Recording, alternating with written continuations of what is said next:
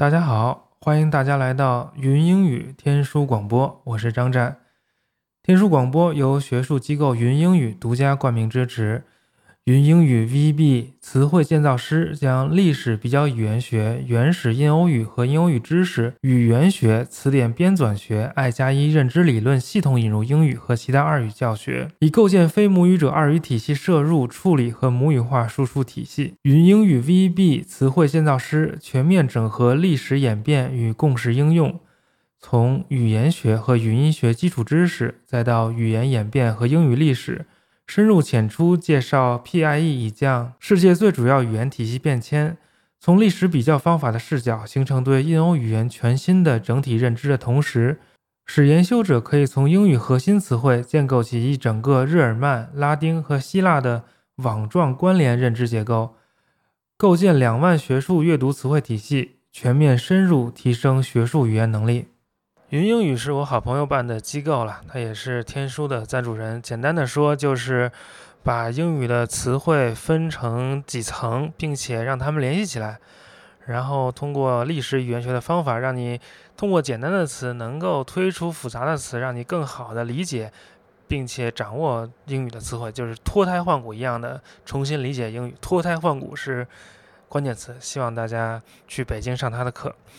当然，天书广播也离不开各位的支持。希望天书广播的听众朋友们还是一如既往的踊跃投喂。现在的投喂标准是一期一碗牛肉面十五块钱。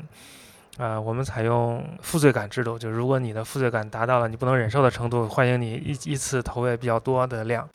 当然，投喂是基于你喜欢某一期节目，比如说你听了某一期，你觉得不错，你觉得有收获，你觉得。啊，值得投喂，那你就可以给我投喂，啊，不是说需要大家为之前的每一期都投喂了，而且也欢迎大家投喂的时候说我格外喜欢哪一期。投喂的方式是支付宝或者微信或者 PayPal，我的支付宝和 PayPal 的账号都是 T O 张战的全拼 at gmail.com。T o z h a n g z h a n at gmail 点 com，我的微信号是幺四二幺七零幺零，呃，想入群的朋友可以先加我的微信，然后会把你加到群里面去。申请入群的时候说一下你最喜欢天书哪一期啊？天书还有一个微博，呃，会时不时的更新，就叫天书广播，希望大家关注。同时，天书还有一个官方网站，上面会有一些在。喜马拉雅上看不到的节目，目前好像只有一期。网站地址是三 w 点天书广播点 com。好，今天的节目正式开始。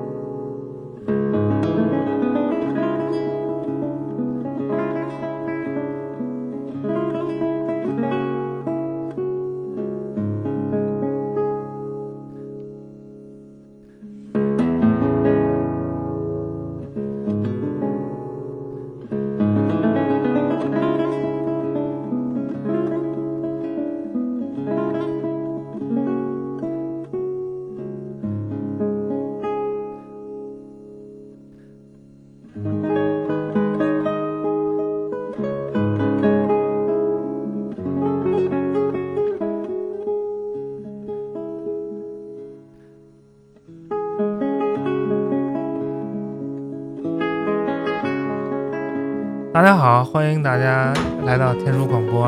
我们今天接着谈突厥啊。其实这两期是连着录的，我们这还没聊痛快呢。刚刚出去转一圈，喝口水。然后聊到那所谓回纥第一汗国的建立，但是从回纥的角度看，它是建国了，称可汗了。但从唐朝的角度看，它其实还是鸡米府州。但唐朝的鸡米府州其实也不驻军，就是有一点名义上说归唐朝就完了。是不是他他没有真的实际控制，也收不上税来，是不是这意思？对，应该是这样。唐朝他对突厥和对铁勒的鸡米府州的话，其实都是一种名义上的，就类似于那种的自治啊，可能需要小点共赋啊这一类的。但是呢，他对突厥跟铁勒，他在府州的命名上它是不一样的。突厥的府州的话，基本上州的名字就是他那个部落的名字，比如说像阿史那部啊，他的设的州就叫阿史那州。阿史德部的话就设个阿史德州，然后执事部就设的执事州。但是铁勒就在漠北的那些铁勒部落的话，他设的那个府州的话，它的命名就跟部落名称没有关系。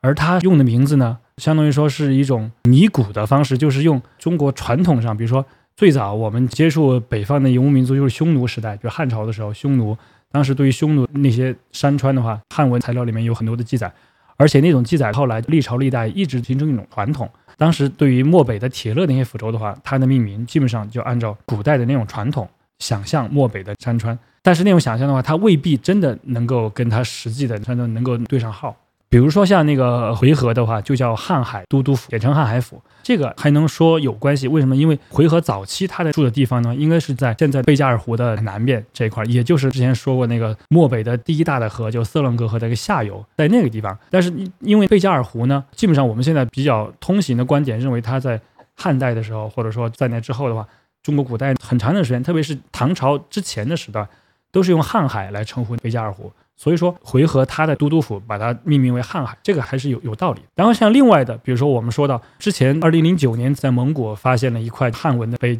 普固以图墓志。那个普固这个部落呢，它也是铁勒里面的一个大部落，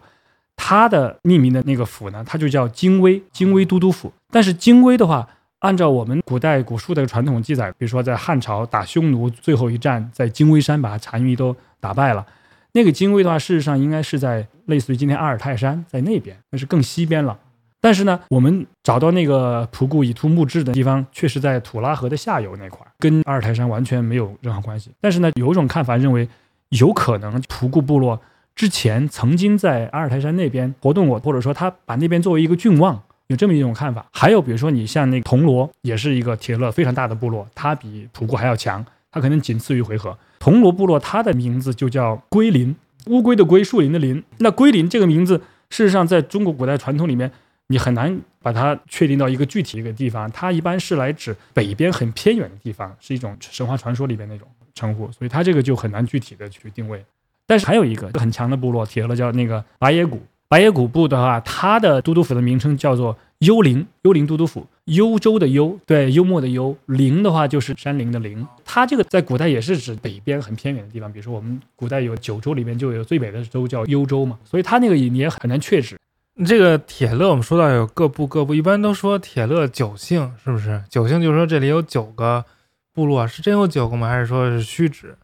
九姓这个问题可以说是整个学界是最基本的一个问题，围绕它的观点就是层出不穷。我只能说一下我个人的观点，我觉得呀。按照中国史观的这种传统，他说九姓的话，中国一般来讲都会老老实实的记录下来，真的有哪九九个姓。比如说后来的回鹘九姓，就真的记载了九个，那史书里有记载的。另外还有一个部落属于突厥铁勒系统的，叫葛罗路。葛罗路一般说是有三姓，三姓葛罗路。中国的史料里面也记载了是哪三姓，可能还有不同说法。第一种说法里面是哪三姓，第二种可能其中一个还有另外一个部落。比如说像西突厥，西突厥一般我们说是十姓。汉文记载十姓部落，或者说叫十建，那他也会记载的很清楚，到底是哪十个部落，都会有个名单的。但是呢，铁勒九姓呢，确实在汉文里面没有一个很确切的一个说法，到底是哪九姓。但是我相信这九姓至少在诞生的那个时代，或者说在一个相对确定的一个时代的话，它指的是哪九姓，应该是固定的，应该是有确定的说法的，而不是说我们觉得就是一个虚指。这是我个人的看法，因为它。也有十性这种，就是你十二姓什么，你几姓就几姓嘛，它不用虚指，不像那朝五九姓，是纯粹是乱说，哪有九个呀？反正乱说一气。对，之前不是说那个突厥跟那个粟特人搞在一起嘛？那突厥投降之后，那粟特人也被安置在就这些中国的北方了，弄了一个六湖州，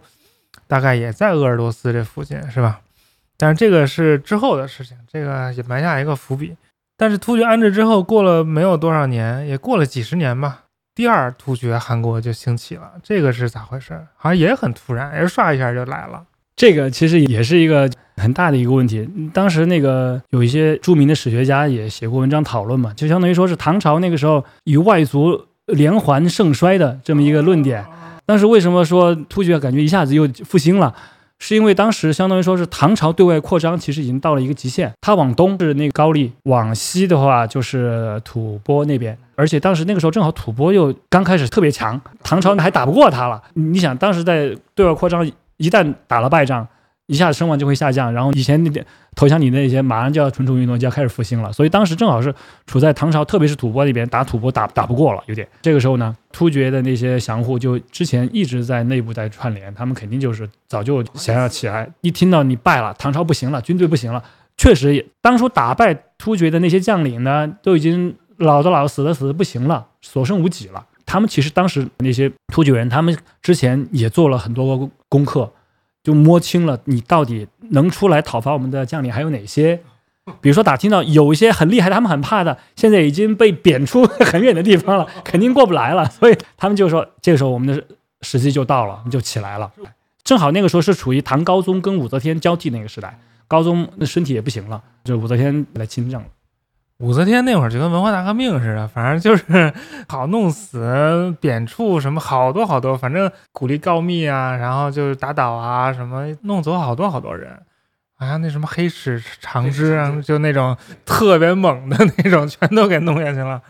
在这个第二突厥韩国起来之前，那些突厥强国其实也一次一次的像像浪潮一样出过好几次这种事儿，但是都失败了啊，时机还不太成熟。但这次他们就抓住了这个机会，建立了新的国家。那这个是具体怎么回事？具体的话，其实现在的材料也还没有研究的特别清楚。最近，李锦秀老师他有一篇文章，他认为第二那韩国建立早期的根据地，不管是在汉文材料还是在突厥文材料里面，都提到有个地方叫总裁山。总裁山呢，以前传统的观点一直认为是在漠南的，在内蒙河套以北的那一片内蒙草原，在那个地方。但是李李锦秀老师他根据一些新旧材料吧，然后仔细的研究，而且还去实地考察之后，他提出新的观点，认为其实总裁山呢就在鄂尔多斯的南边，陕北的北边一点，那个地方呢。在当时我们的史料里边，在唐朝的时候，它在兰州西北。那个兰是那个上面一个山，下面一个峰，山峰那个兰字，在兰州的西北那个地方，那个地方呢，就相当于现在陕西的神木往北一点，是在那块儿。很长一段时间，在那附近有一个很有名的遗遗址叫石卯遗址。对对对，其实跟神木离离得很近。然后那个总裁山其实应该在那个地方，在那个地方呢，就说明早期呢。突厥他们想要在我们看来是叛乱嘛？叛乱起来之后，他一度特别困窘，因为官兵去围剿，最后把他们围的没办法，他们只好躲入山里。而那个山就是离他们之前唐朝安置突厥降户，也就是安置在鄂尔多斯那片。然后他们后来就相当于逃到鄂尔多斯东南边缘的一个山区，山里边有很多树林啊什么的，就可以勉强在那过活。所以他们那块早期其实是离中原很近的，并没有我们后来想象那个跑到内蒙去了，还没有。对，他在漠南还要很靠南。甚至离陕西很近那块儿，所以他我们早期在那个汉文史料里面经常能看到，他当时的首领像古古多禄啊，还有像那个元贞呐，他们经常出兵骚扰的是山西、河北那边，其实就是离总裁山根据地非常近，他们过来很快就能过来，而且他那个地方离山西和陕西之间那个黄河那个地方也很近，而且黄河在那块儿的话很容易渡过，他们要出来从山里出来很快。渡过黄河往东，马上就到内地了，所以他们到处就去抢东西嘛，因为他们那个山里很穷，经常要出来抢东西才才能继续生存。所以这第二汗国实际上是突厥降户他们起来建立的政权，而且他们的发源地就在漠南，甚至更靠内地这个方向。然后慢慢起来之后，才在往他有往漠北发展吧，到后来还是才入主了漠北。其实他是跟之前就完全不一样了，之前是漠北起来的嘛。从一开始就在核心，他是从南边起来，后来才入主了那个漠北，对吧？突厥第二汗国一开始一个厉害人叫莫绰，那他干了啥？莫绰确实是很厉害，因为他的哥哥就是古多禄死的比较早。古多禄死后呢，古多禄的儿子都还很小，所以这个时候就相当于我们前面提到兄终弟及，然后莫绰当了可汗。莫绰他的突厥语名号可汗号的话就是卡普干，在中文里面现在我们也还没有发现他的那个对音是什么，在汉文史料里面都记载的就是莫绰。甚至是其他一些名号，比如说古多禄可汗，因为古多禄也是一个名号，有很多很多人他都可以有这样的名号，所以我们早期的研究就感觉一头雾水，为什么这个人也叫古多禄，那个人也叫皮加？其实那个都是他们的名号，名号我觉得大致可以对应成，比如说汉人里边的那种官号，这个人可以做这个官，他叫这个，比如说像石仪啊，就类似于这种，对司马呀，对，都可以叫这样的，所以他们有这么多的同名的，其实也一点不奇怪。莫绰呢？他早期的最主要的行动就是频频的来中原内地骚扰。早期他回到漠北之后，征服了漠北的铁勒，但是呢，他却并没有常住在漠北，他把牙帐其实还放在漠南。漠南另外一个地方叫黑沙，他把牙帐放在黑沙城那个地方。黑沙那个地方呢，就相当于接近我们现在的内蒙包头以北那一片。那一片的话，他就很灵活。他往东可以骚扰到辽东，往南的话可以直接骚扰到山西、河北这一大片。他一旦越过那些山地过来之后，那些平原的话，他就是势如破竹。当时看到史料记载里面，莫绰老是过来抢东西、抢人，抢了很很多人走。但是呢，后来有一个转折点，有一个将军特别厉害，张仁愿，他趁着莫绰往西扩张的时候，因为他往西也要去扩张，因为他认为以前那个西突厥当时的统治势力是叫突骑师，也就是之前的西突厥十姓中间的一姓，他后来很强大了，所以当时西突厥的故地上突骑师在统治。后来莫绰要去打突骑师，趁着他主要部队都往西边去的这个空隙。张仁愿抢着沿着黄河最北边河套那块修了三个受降城，修了那个城以后，整个华北大地的变换才得到了明显那个减缓。在那之前确实特别惨，一来就抢根本守不住，他会抢很多走。我我说两件事啊，第一个就是他这莫绰往西打，那突骑师打不过就继续往西跑，就跑到了中亚，就跑到苏特那儿。上回讲苏特不是有那个木格山文书吗？那木格山文书里就还提到这茬呢。就是说，那突骑师本来答应苏特那小王说要帮着他们打阿拉伯人，后来哎怎么没来不出现？因为被莫绰打的屁滚尿流，受不了。第二点就是，我想问，为什么建一个受降城、建个小城堡就有那么大功效？他是怎么抵御莫绰骚扰啊？对于杰出的军事家来讲，他肯定善于抓住一些要害节点，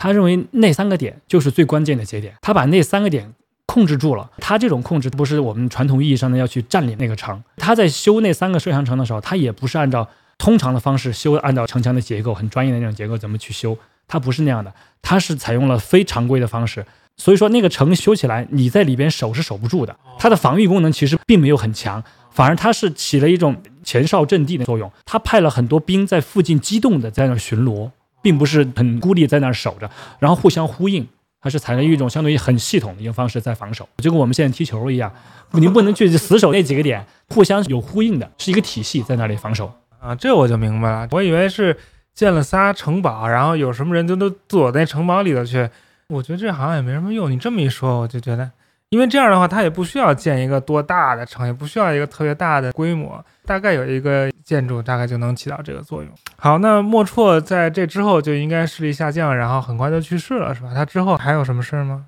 莫绰他后来相当于说是把西突厥以前的那个地方几乎都征服了，西边也拿下来，当时也是一度达到了声望的顶峰。在他晚年的时候，正好碰上唐朝的唐玄宗快要上位了，所以在那个时间节点呢，玄宗他是一个。有为青年嘛，所以他是希望能够边疆的那些积极的去建立功勋，是鼓励的，特别是早。所以那个时候呢，跟突厥接壤的那些最早是在北庭，也就是现在西域那边，对乌鲁木齐那边。当时呢，攻守事态也开始发生了扭转，因为之前都是莫绰一直在进攻，进攻到一定阶段呢，莫绰已经也是扩张，几乎快要到他的极致了。这个时候呢，随着玄宗继位之后，鼓励边将建功，所以这个时候在北庭那个地方呢，他的将领也是希望不要再一味少了，开始要去主动出击。开始由守转攻了，正好在那个节点上，莫绰派了一些得力的将，包括他自己的儿子，包括一些最得力的亲信，去打北庭。北庭的守将呢，出其不意把他的一个儿子干掉。这个事情其实对莫绰打击很大，对整个突厥他的威望也是很大的这个伤害，也给唐朝很大的一个激励。以前都是在守，现在我们进攻之后一下还得手了，把可汗的儿子也杀掉了。这个是很大的一个功，唐玄宗就看到了一个反击的希望，甚至就计划要再一次北伐，直接出兵漠北。虽然当时玄宗才刚刚继位，还没有很稳固嘛，也有很多大臣是反对的，呃，劝他拼命劝。当时确实受到这个打击，再加上当时漠北的那个九姓铁勒也开始起来造反了，也是受不了了，资源抢得很厉害，老是打仗嘛，其实对他的正常生产会有很大的冲击，所以当时铁勒也起来造反。他也分几波，一开始一些小波的莫绰都搞定了，但是后来在东边老大难的就是势力又很大，又老是不服气的那几个回纥啊、铜锣呀、仆固啊、拔野谷啊那几个部落，就处于土拉河以东以北的那一大片，始终搞不定。这个时候莫绰就亲自去平定，也把他搞定了。搞定之后他大意了，返回的路上被拔野谷的一个士兵趁其不意把他给杀掉了。这他其实是一个非正常死亡，杀掉以后还把他的首级。献给当时正好出使到漠北的唐朝的一个将领，那个将领叫做郝灵泉，他本来觉得这是一个一件大功啊，特别特别兴奋，应该受到很高的封赏，回去给唐玄宗请功。结果当时因为唐玄宗的那些那些大臣故意抑制这种风气，说不能那个，所以给他封了个很小的官儿。最后他郁闷吐血而死，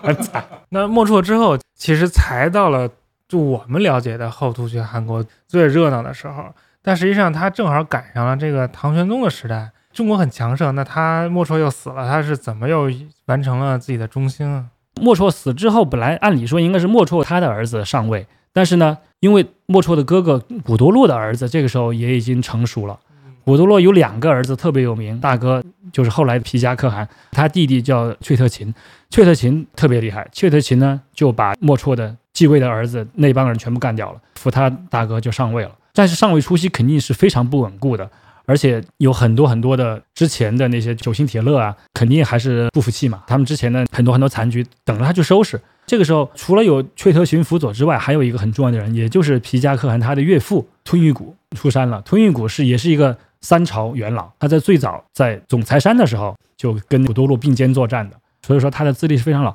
汉文史料里边，除了这个吞云谷之外，还记载了一个早期的，一也是复兴的功臣，叫阿史德元贞的。关于这两个人是不是可以堪同的，一直也是学界的热点，一直在讨论。最近的话，像那罗新老师，他是不同意的，他新提出来，他认为这两个人各是各的啊，也不狠心了。对，好多年过去了，其实他认为就是从呃名号的这个角度来看，吞云谷这一组名号的话，并不是说很罕见，经常也看到其他的吞云谷啊，所以他认为这两个人名号不一样。他们的事迹呢，可能也也有一些不太一样的地方，所以他认为这两个人各是各的，元贞是元贞，吞云谷是吞云谷。但是前一阵儿，我根据另外一个线索，把这个研究又往前推进了一下，因为汉文史料里面它有一个记载，在古多禄他们这些波人起来反抗之前，还有多次的起义啊、暴动啊这样一些事件，就叛乱啊这样。之前有一个更大的是叫阿史那福念的，福念他当时势力一度很大，后来是因为唐朝出动了很有名的叫裴行俭很有名的将军出山，才把他搞定。搞定之后呢，有一个碑的史料里记载了说，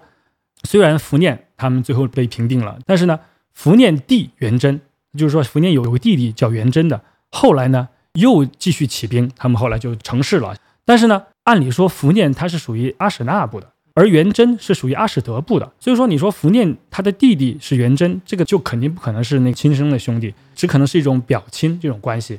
所以我从那个有一个突厥碑文里面，它里边记载了一个叫。实践吞玉骨的这么一个一个名号，吞玉骨的话，它是可以跟元贞来对应的，就是它的意义。这个之前的很多学者都已经来做出了考证，吞玉骨可以对应元贞。那那个实践呢，它是另外一个名号，它是是来源于那个突厥的亲属称谓的一个名号。实践是表示姨表弟这么一个亲戚关系，所以说所谓的实践吞玉骨，其实就可以翻译成汉语，就是姨表弟元贞。这个就正好对应到我们之前找那个汉文材料里面那个福念弟元贞。那就是说，其实吞玉骨有可能，我只是说有可能哈，是福念的姨表弟，那就意味着呢，他们两个的母亲是姐妹关系，这是一个新的发现，但是还不一定成立。呃，元贞的话，假如我们认为他就是吞玉骨啊，那他在早期在总裁山的时候就已经很活跃了，他自己后来写了一个碑，著名的吞玉骨碑，他在里边回顾了自己辉煌的一生，辅佐那三个可汗，所以他干的事情呢，早期的话，他跟古多洛有分工。古都路呢？他，负责去其他地方，经常会看到他是出现在唐朝的那些边境或者内地，他进来抢东西。那个时候经常就是元贞，也就是吞云果，他带兵进来骚扰。但是汉文记载有一次说碰到了薛仁贵，当时薛仁贵在突厥铁勒人里面名声特别大，因为之前薛仁贵曾经到漠北铁勒去征讨铁勒叛乱的时候，有著名的三剑定天山的这么一个传说，他的剑法特别好。我们之前也提到过，突厥人特别。崇拜那些剑法好的人。当时元贞他们那些人听到薛仁贵居然来讨伐他们了，都觉得不敢相信。说根据他们以前的情报，薛仁贵已经被贬到海南去了呀，怎么又出现在这儿？原来是因为突厥又叛乱了，赶紧又把他启用起来来讨伐。但是那个时候薛仁贵已经岁数很大，马上就要死了，所以薛仁贵内战就是把元贞他们打败之后，很快就去世了。确实，那个时候在讨伐突厥的前线，基本上没有什么大将可以用了。元贞呢，就牵制了这边很多的兵力，同时呢，他配合古多禄以及后来的莫绰，进一步去拓展其他地方，就往西打，往北打，往西北，比如说监昆那边，他们就扩展了很多的势力。所以元贞后来就是，呃，古多禄死了之后，他是莫绰的手下的一个牙关。以往有很多看法认为牙关可能只是一个小官儿，事实上呢，最近的研究发现，其实牙关并不小，牙关是地位相当重要的一个官。比如说像契丹后来也有类似这样牙关这样的设置，所以说牙关的话地位并不不能再认为牙关是一个小官，所以事实上吞云谷啊，也就是元贞的话，他不管是在古都路还是在莫绰时代，他的地位都很高。然后呢，因为他跟古多禄结为亲家了。古多洛的儿子娶了吞云谷的女儿，吞云谷成为了后来的皮加可汗的岳父。所以后来到了皮加可汗出山继位之后，吞云谷这个时候已经岁数不小了，可能也都差不多七十岁。那个时候，他就继续出山来辅佐我的皮加可汗。他给他出谋划策，最主要的一点就是说，因为当时突厥人已经受到了一部分汉人的腐蚀，觉得修城定居下来好像还不错，还干着还挺好的。但是吞云谷就劝他说：“我们突厥人不能修城，你就得机动起来。你修城固定起来，那个敌人一来的话，你就跑不了。”所以他当时就立主，一个是。不要修城，还是要机动灵活。还有一个，不要信佛教，不要去信那些宗教，因为那些宗教都是相当于说我们的软化了，对战斗力就降低了。然后之前投降唐朝的很多突厥和铁勒的部落，从鄂尔多斯，从河套南面又回到了漠北去投奔那个皮夹可汗，所以突厥就迎来了他的第二次中兴。这我们之所以知道他这第二次中兴，主要就是因为刚才也提了一下这突厥三大碑了，就是皮夹可汗碑。阙特金碑和吞玉谷碑，就这三个人在漠北分别建了三个巨大的石碑，然后用那个突厥人自己发明的字母，叫突厥鲁尼文字母，记录了自己的语言，他写了这点事儿。然后这石碑呢，它有四面嘛，有两面大，两两面小的。那大那正面是唐玄宗给刻的字儿，写的文儿，什么你们怎么好啊，赶紧听我的呀。然后另外三面，一面大，两面小，就是刻的那个古突厥文，跟那汉文一点关系都没有，把中国人骂的可惨了。然后我先想问问他这个碑的，这个碑是十九世纪末西方人发现的，有俄国人，有芬兰人啊，他们发现的。后来是那个丹麦人汤姆森给解读的，这个都没有什么。就顺嘴提一句，就这芬兰人、匈牙利人就特别喜欢来东边，他觉得自己老家在这边，所以就。建立了一个芬兰乌拉尔学会，然后还出了好多东方学家，他们就有点要寻根那种感觉。但是这鲁尼文这文字特别奇怪，他们从来没见过，这文字哪来的呀？这个也是学界的热点，就其实始终没有搞得太清楚。就连就是他的最早发现的到底是什么时候的，现在好像很多新的说法，比如说在那个哈萨克斯坦那边又有很多新的材料，但是呢，他那边呢可能。因为字体啊、风格啊，都跟我们后来在蒙古就漠北这边发现的还是有一些不太一样的。其实后来在更西边，就是欧亚草原的西部也发现了类似的，但是当然那些的话就更是好多都还没有破译的。但是呢，毕竟看上去感觉都可以归为鲁尼文这个系列里边，所以它的起源其实现在还在进一步研究。目前比较通行的说法的话，可能还是像您说的阿拉米那边，或者是有一种说法是粟特的另外一种体粟特文。我坚决反对这种说法，绝对不是。因为那阿拉姆文字到了那个时代都是连写的，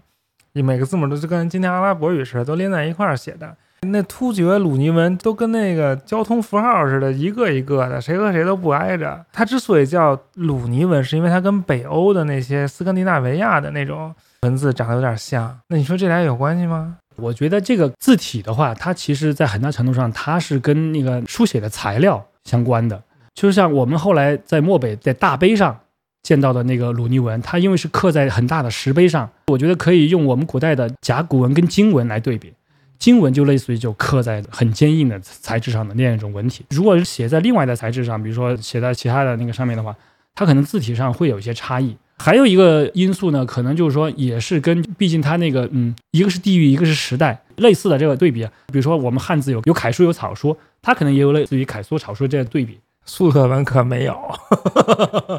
然后他刻的那个布古特碑上和刻那个小红纳海石上那粟特文，就跟他普通写的是一样的，都是连着的，就跟那个史君墓那个粟特文也是一样的，就全是连写。你虽然它不适合刻在那个石头上，现在这问题没解决，不知道这文字哪来的。不管它哪来的，它是发明出一套系统，写自己的语言也是很厉害的。就是说，我老说那个，就是古代写字儿是高科技，就跟现在编程似的。你现在有多少人会编程？古代一样，有多少人会写字儿？没有几个人会写字儿。一般人老觉得好像啊，我现在会这字母写这，比如说我会英语，用 A B C 写英语，那我就很容易就用 A B C 就能写出越南语来，不是那么容易，很难的。你要你你会一种文字之后。你要用这个文字很有系统的去写另外一种语言，是需要设计的，不是自然而然就出现，肯定是一个工程。就是领导说你给我弄一弄，得有一个班子，大家来来想这个事儿，就好像那像蒙古人说要借回鹘字母写蒙古语，也不是一拍脑袋就会的，也是得有人组织，得有人弄才才能设计出来这系统。就是文字背后肯定它都是这个政治的东西了。好，那那就说这文字哪来不知道。那这文字后来不仅在碑上使用啊，在那个敦煌还出现过那么占卜书，也是用这文字写的。那占卜书就是骰骰的，你有四个骰子，然后骰一下是什么图案，就表示你是什么命嘛，那种没什么意思。那我们来讲讲这三个大碑都讲了啥。这三个大碑呢，一般现在认为的话，最早的一个应该是吞玉骨碑，它跟后两个不一样，因为它相当于是济公碑。后两个的话，相当于类似于墓碑那样的，它是在陵墓那边立的。但是吞玉骨的话，应该是他在生前他自己写的。那吞云谷的这个碑呢，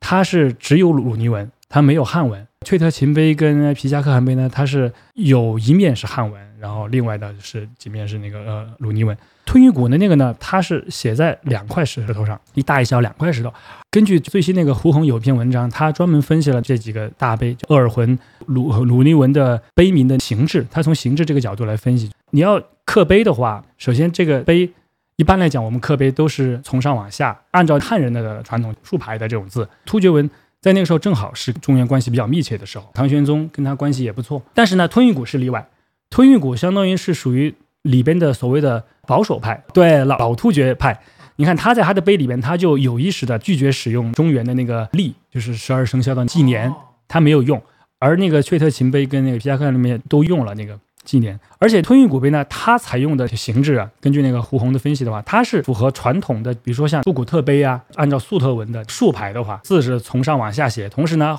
要换行的时候是从左往右换行，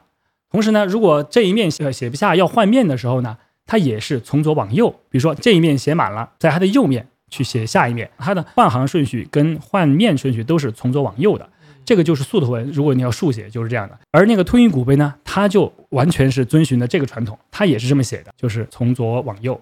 不管是换行还是换面，都是这样，从上往下，一列一列，对，一列一列的写。第一列在左边，第二列在右边。对对对，然后这一面写满了，到它的右面那一面去写。但是呢，到了阙特勤碑就不一样了。阙特勤碑呢，它不是横写，它也是竖写，因为它的那个最主要的那一面是写的汉字嘛，然后另外那面写的那个鲁鲁尼文，它的鲁尼文呢。也是竖写的，也是从上到下，但是它换行的顺序呢反过来了，不是像那吞云古碑那样是从左往右换，它是从右往左换行。这个换行的顺序呢就跟汉文一样了，因为汉文也是从上往下，然后从右往左换行，所以说阙特勤碑的换行顺序就变成跟汉文一样，从右往左换行，但是它的换面顺序却又跟吞云古碑一样，还是从左往右换面。所以这样就导致他很别扭，也很尴尬。这一面的最后一行看完了之后，不是说你转转过去，紧挨着就看到下一面的第一行，而是要翻到另外一个地方去看，就是离得很远。但是呢，再往后到了皮加克汗碑的时候呢，就又变了。皮加克汗碑呢，还是从上往下竖排写，但是呢，它的换行顺序呢，还是跟阙特勤碑一样，还是保持了跟汉文的换行顺序一样，还是从右往左换行。但是呢，他把换面顺序调整了一下，变成从右往左换面了。这样的话，就是首尾就相连了。但是呢，这个形制呢，就跟传统形制，就跟吞云古碑啊，跟更早粟特文的那个布古特碑就不一样了。因为他们的都是从左往右的，不管是换行还是换面，从左往右，这样才更自然。为什么更自然？因为他们这样更符合这个文字的原始的一个形式。原始的就是，不管是粟特文还是鲁尼文，它都是横排是从右往左写，然后呢，从上往下换行。然后呢，只需要把它原始的这个形制呢，把它向左转九十度，就变成它竖排的。竖排就是从上往下写，然后从左往右换行。所以说，到了阙特琴以及后来皮加克汗又改了一次之后，皮加克汗这个改完之后呢，他的这个新的方式就跟传统的像吞云古碑为代表的这个就不一样，就显得很别扭。但是呢，这种别扭呢，相反呢，它被他之后的像回鹘人的那几个大碑被他继承下来了，也都是按照皮加克汗这种方式。即使没有汉文，对，即使没有汉文，他还是保持了这种方式。然后呢，根据胡宏的分析呢，他这种方式呢，正好是体现了当时汉文化跟突厥文化两种文化交融的时候，处于一种过渡的一个阶段。一开始那个阙特勤的时候是最早的，阙特勤那个时候呢，他一方面他希望保留传统的那个换面顺序，但是呢，因为他换行顺序改成跟汉文一样了，这样就很别扭，相当于不伦不类的。然后到了皮加可汗碑之后呢。他干脆他把就是换行换面都统一了，改成跟汉文一样了。但是呢，这样的话，相对于它的传统的，就如如果你站在那个横排的形制来看的话，就相当于说横排你是从下往上在看，这样其实也不自然。我们刚才说的都是它的形制上，然后关于它的内容呢，其实最新像那个陈浩他也有相关的研究嘛，他认为像翠特勤碑跟皮加可汗碑，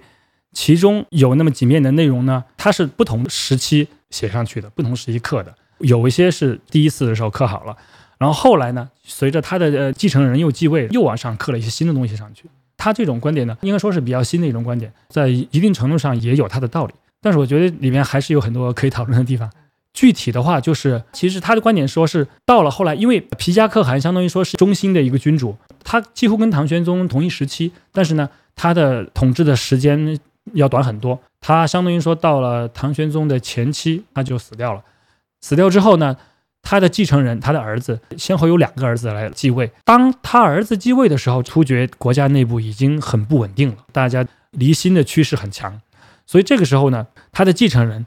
就希望能够发表一篇演说，能够把那个人心再聚拢开来。根据陈浩他的观点，他认为后来为了稳定人心，后来就补了一些话上去，讲的都是我们当年创业多么艰辛，多么不易。我们是一个稳定的一个统一的国家，有那么多的好处。你们所以说还要继续稳定下去，号召大家不要走散了，因为这个到后来还被很多民族主义者利用嘛。前一阵不是上海世博会嘛，然后那土耳其馆里边就弄一巨大的，也不是哪个碑，反正三大碑之一的复制品搁在那里头，就假装是啊，我们土耳其的祖先就在这儿什么的，反正这个也挺逗的。但这里面他们就说我们都是什么蓝突厥，什么上面是天，下面是地，怎么怎么样。但这个蓝突厥，这蓝其实就是东的意思，就是东突厥的意思，是吧？呃，蓝突厥的话，对一一方面它可以有东的意思，然后另外一方面它也可以有天的意思，天突厥。其实土耳其的话，它那个说法就是你从呃严格意义上来讲，它就是古代的这个突厥跟他们其实事实上没有直接的传承关系，因为土耳其那边主要它的往前追溯的话，它是那个乌古斯那一支，可能有一定的直接传承关系呢，可能是跟。西突厥的属部可能有一些传承关系，但是跟东边这边的话，不管是突厥啊，还有后面的回鹘啊，都没有什么直接关系。我们再说说皮加可汗任内发生的事儿，就是他不是跟唐玄宗相当于是同时代的嘛？那他是不是就是我记那三大碑里讲，他就没有再跟中国打仗啊？就感觉打不过还是怎么样，就开始收拾那些酒姓，什么北边打打，东边打打，西边打打，打了好多场仗啊，我们都赢了，而且。不容易啊，什么，是不是说了这些？对，他在里面回顾，一开始讲的篇幅比较多的，其实都是在那个莫绰的末年，就他的叔叔统治的末年，那个时候就很不稳了。以前手下的那些部落都起来造反，所以他到处去打，比如说像打九星乌古斯，一年打了四五次，然后每一次怎么打的，他都讲得很详细。然后后来呢，到了皮加可汗的后期呢，他还在东边，也就是跟契丹啊、跟西啊那些部落也也有一些冲突，也在打。所以他到后来，他跟唐朝这边的话，基本上没有什么正面的冲突在。呃，那阙特勤干了啥呀？阙特勤主要就是刚才说的，就是早期的时候，就是以前跟着他叔叔，比如说去到那个中亚那边，他也去打了；然后去到那监昆这些那个吉尔吉斯、就是霞迦斯那边，他也去打。然后后来他叔叔晚年动荡不安的时候，九姓铁勒都起来造反的时候，他也起来打。他其实主要就是这么一些事儿。打打打。对他就是打，他就比较能打。那这个皮加可汗去世之后，他是正常死亡吗？那他是怎么死的？皮加可汗是被他手下一个权臣毒死的。他权臣呢给他下了毒，但是呢他没有立即毒发身亡，而是他忍着伤痛把那个 毒他的人给干掉之后，他又过了段时间才死的。那他死了之后，突厥就是非常习惯性的陷入了内乱吗？对，因为他死的时候其实还还不大，他大概死的时候可能才。五十岁上下吧，大概是这么一个大小，所以他的儿子应该也还比较年轻，而且因为他的儿子肯定就没有什么威望了，所以他死了之后，突厥就迅速衰落下去，就开始内乱了，很快就开始各种势力开始动荡组合，然后属部又纷纷开始起来造反，就是这样，就是好像就没有开始走马灯似的，就开始换可汗，换了好几波，越来越弱，最后就分崩离析了，那是不是跟第一次一样？就这些，又有一堆突厥相互，又要涌入漠南，涌入唐朝境内。对，是这样。每次那个漠北一乱，都有很多人 向往南边去投降唐朝。然后其实，在后来那个回鹘人他们写的碑里边，他们还专门提到这个事儿，就是说，你看嘛，你们那些人那个乌乌古斯啊，每次你们都要去，对，乌古斯就是指的叫九姓铁勒，他就说你们老要去往南边唐朝那边，去往南边那边的话，你们肯定没有果子吃，你们最终还是得回来。所以那个当时呢，汉文这边的记载的话，也是突厥内乱之后呢，在一开始的话。回鹘他是之前投降唐朝的那一支，就是瀚海都督府的那支回鹘人。他后来呢，在某一个时段，也就是在那个唐玄宗的那个前期的时候，因为不堪当地的地方官员的欺负，他就又叛乱返回了漠北。但是呢，他返回漠北之后呢，他呃一开始比较低调，而且他是在漠北的西边去跟那个葛楼路和拔西密结盟的。他跟那边是离得比较近，因为那边都是在西边，所以后来。突厥那个末年内乱的时候呢，开始以拔西密为盟主，回鹘和葛罗禄这两个一左一右，他们三方为一方，然后来对抗当时后突厥的朝廷。后来朝廷被他们打败之后呢，后突厥本来下面的那些铁勒，也就是乌古斯，他们里边本来势力最大的应该是拔野古，就之前把那个莫绰干掉的那个拔野古。拔野古本来一度势力很大，怎么后来又被回鹘人又做大了？回鹘人又把群雄全部都要剿灭了，回鹘人最后又统一了漠北。这个经过在汉文史料里边是很少，几乎见不到。这个主要就是靠后来回鹘的碑铭来复原，里边记录了。虽然有很多残缺不全的地方，但是相关的专家也是尽力在解读。这里边的话可以看到，当时回鹘的首领为了第二次建国，相对于他之前土密度那次，相当于是第二次，为了达成第二次建国的话，他也是很拼的。感觉这个第二次跟第一次都好像啊，比如说第一次结束是。薛延陀把那个第一突厥汗国东东西给弄了，后来又被回纥人给摘了果子。这次是那个拔西密，然后弄了之后又被回鹘人又摘了果子。对对对，感觉就是他好像回鹘人特别擅长摘果子，这个也挺有意思的。而且回鹘的话，他的统治部族，他那个氏族的话，我们从汉文史料以及突厥文回回鹘文史他的材料里面也都能知道，叫那个耀罗葛。耀罗葛的话。他这个家族的话，我们可以看到，他其实就是当初在土弥度那个家族，他是一脉相承的。只不过呢，后来第二次建国的那一支呢，可能不是他的正支，是他的一个旁支。但是呢，他的祖先是可以往上追溯的，因为他后来特别是有一个我们出土的汉文的墓墓志叫回纥琼墓志，那个里边就讲到了正支一直在唐朝这边的，就是瀚海都督的，同时又有可汗号这一支呢。他后来，他一直每一代都还有，同时既是唐朝的瀚海都督，又是那个回回纥可汗。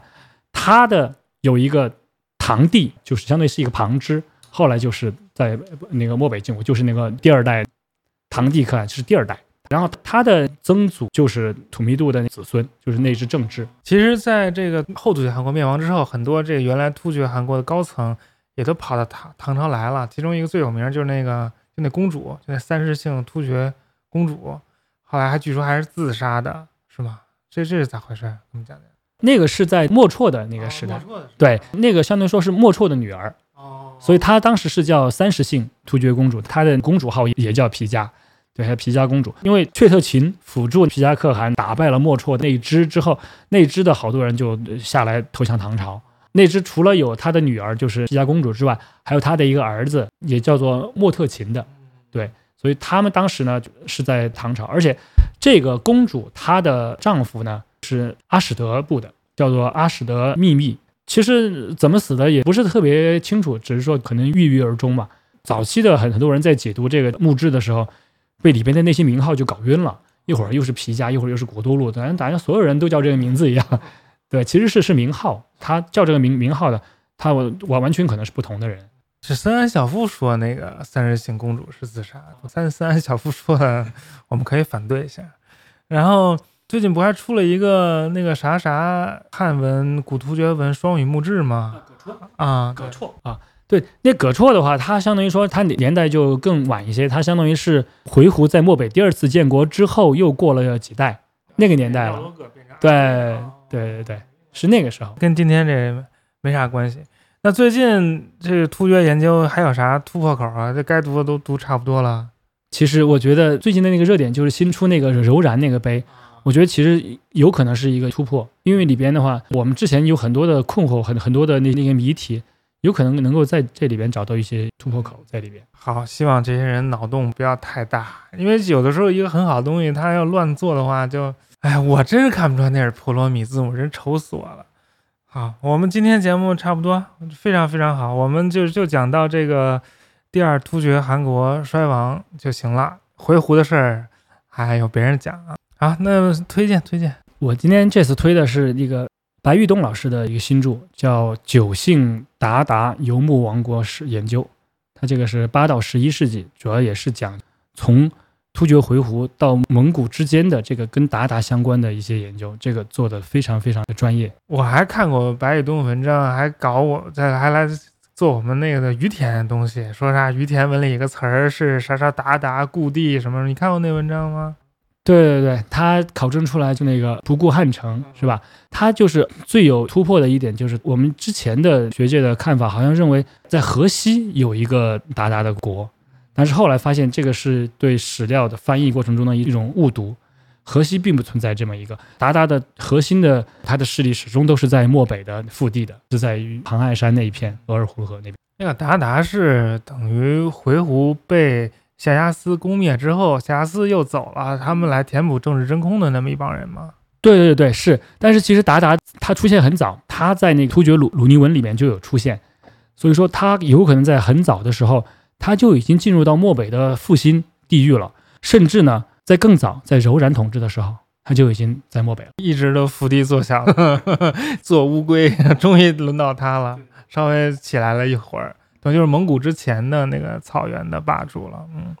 好，我也推荐一个，我推荐那个徒手攀岩电影，我之前在群里推荐过啊，没有在节目里推荐，现在可能已经下了下片了，但是网上很容易找了，大家找来看看，这哥们儿太厉害了，太厉害了啊，就非常震撼。好，今天节目就到这儿，谢谢陈肯，谢谢大家，